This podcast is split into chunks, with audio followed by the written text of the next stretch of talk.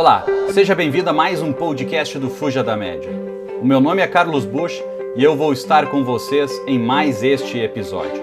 Não esqueça de enviar os seus comentários e, por favor, se você gostou do conteúdo, não deixe de marcar esse podcast com cinco estrelas e, se possível, até tirar uma foto que você assistiu e colocar nas suas redes sociais. Para mim, isso vai ser muito importante. Então, vamos lá!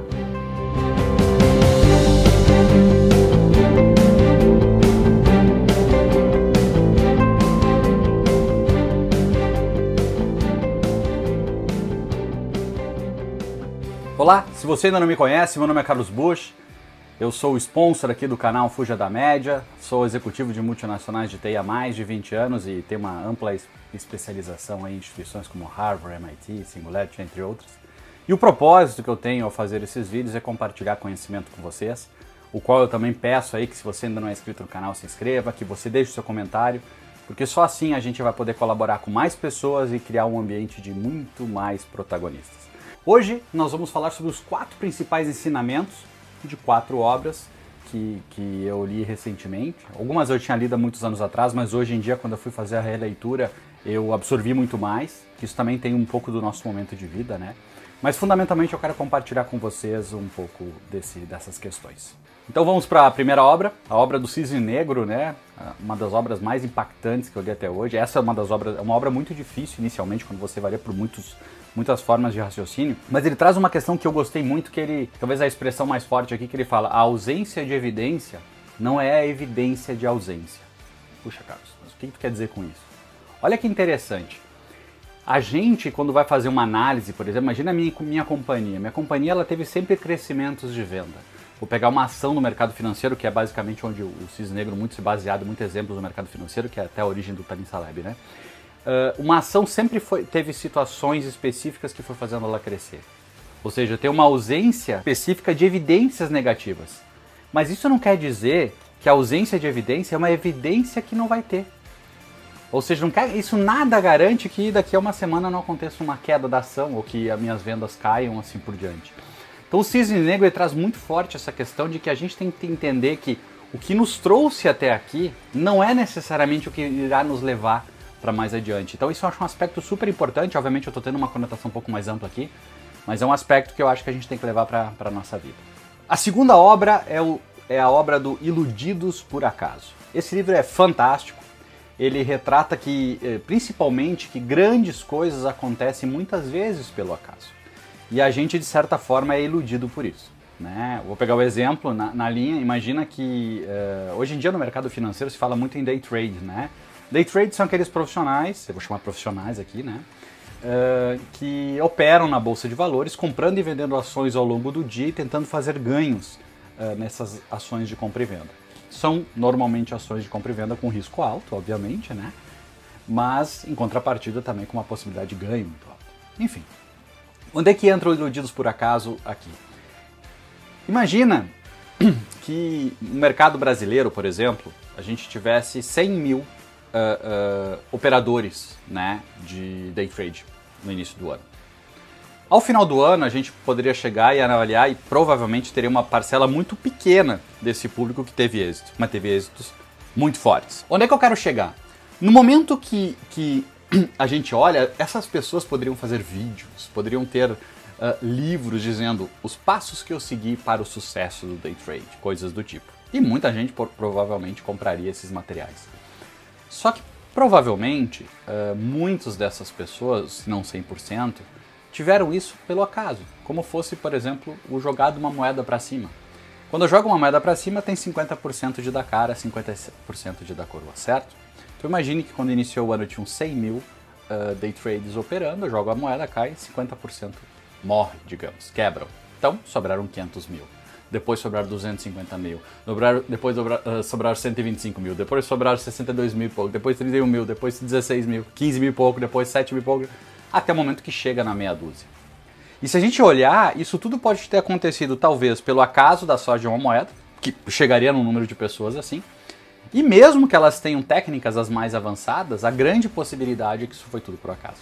Então o livro traz muito disso para que a gente às vezes não se traia achando que nós fomos os merecedores de algo que eventualmente o próprio acaso nos traz. Eu estou trazendo isso para o mercado financeiro, talvez é uma forma mais fácil de você ver.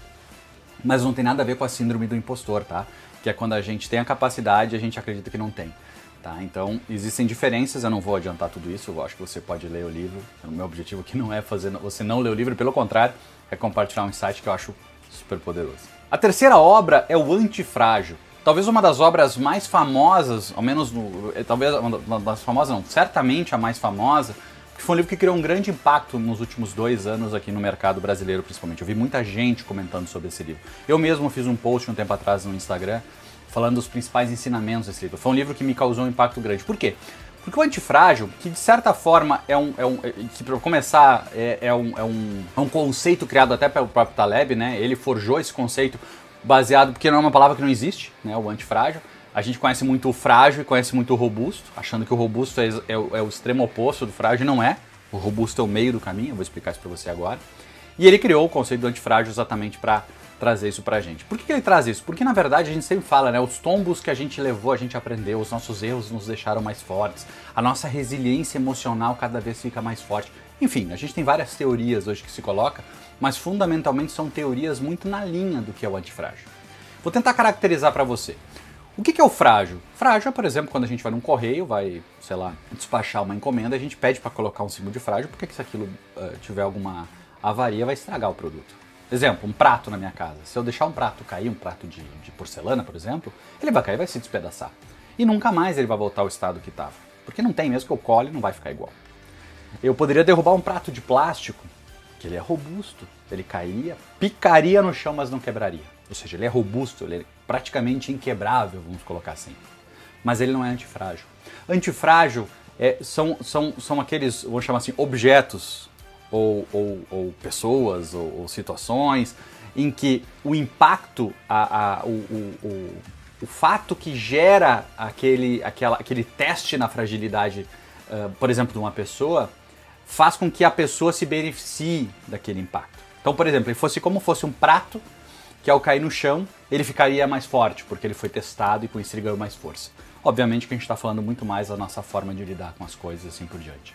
Então, o pensamento antifrágil é um dos pensamentos que embasam, que, que caracterizam os grandes protagonistas do mercado. Ser antifrágil é aprender com os erros e ficar mais forte, ficar mais experiente, ficar mais, uh, uh, vamos chamar assim, totalmente uh, diferente do que a gente era antes. E a última obra é o que o mercado chama como Skin the Game, ou Arriscando a Própria Pele, que é um livro fantástico também. É um livro que mostra muitos ensinamentos. E para mim, isso, esse livro, mesmo antes de ler esse livro, eu, eu tinha presente no meu dia a dia muito próximo o que esse livro trazia. O livro ele me ajudou a corroborar um pouco com a minha forma de pensar, mas fundamentalmente enriquecer de que o skin the game é sem dúvida uma das principais características de quem protagoniza, principalmente nos tempos atuais. Bem, onde é que eu quero chegar com isso?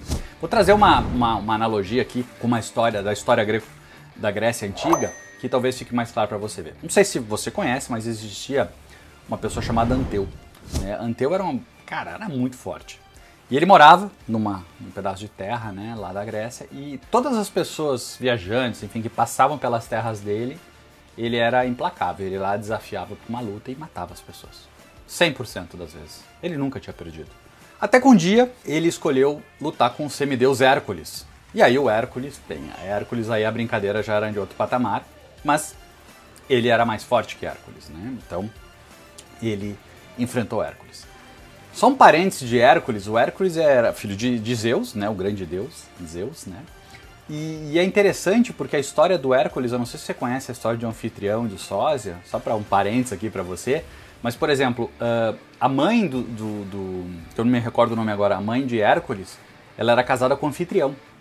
E o anfitrião, ele saiu para uma guerra, enfim, para uma luta, e Zeus se fez de anfitrião fisicamente, né? Ele, ele, ele se simulou no corpo de anfitrião para se deitar com a mãe de Hércules, que gerou então o Hércules, né?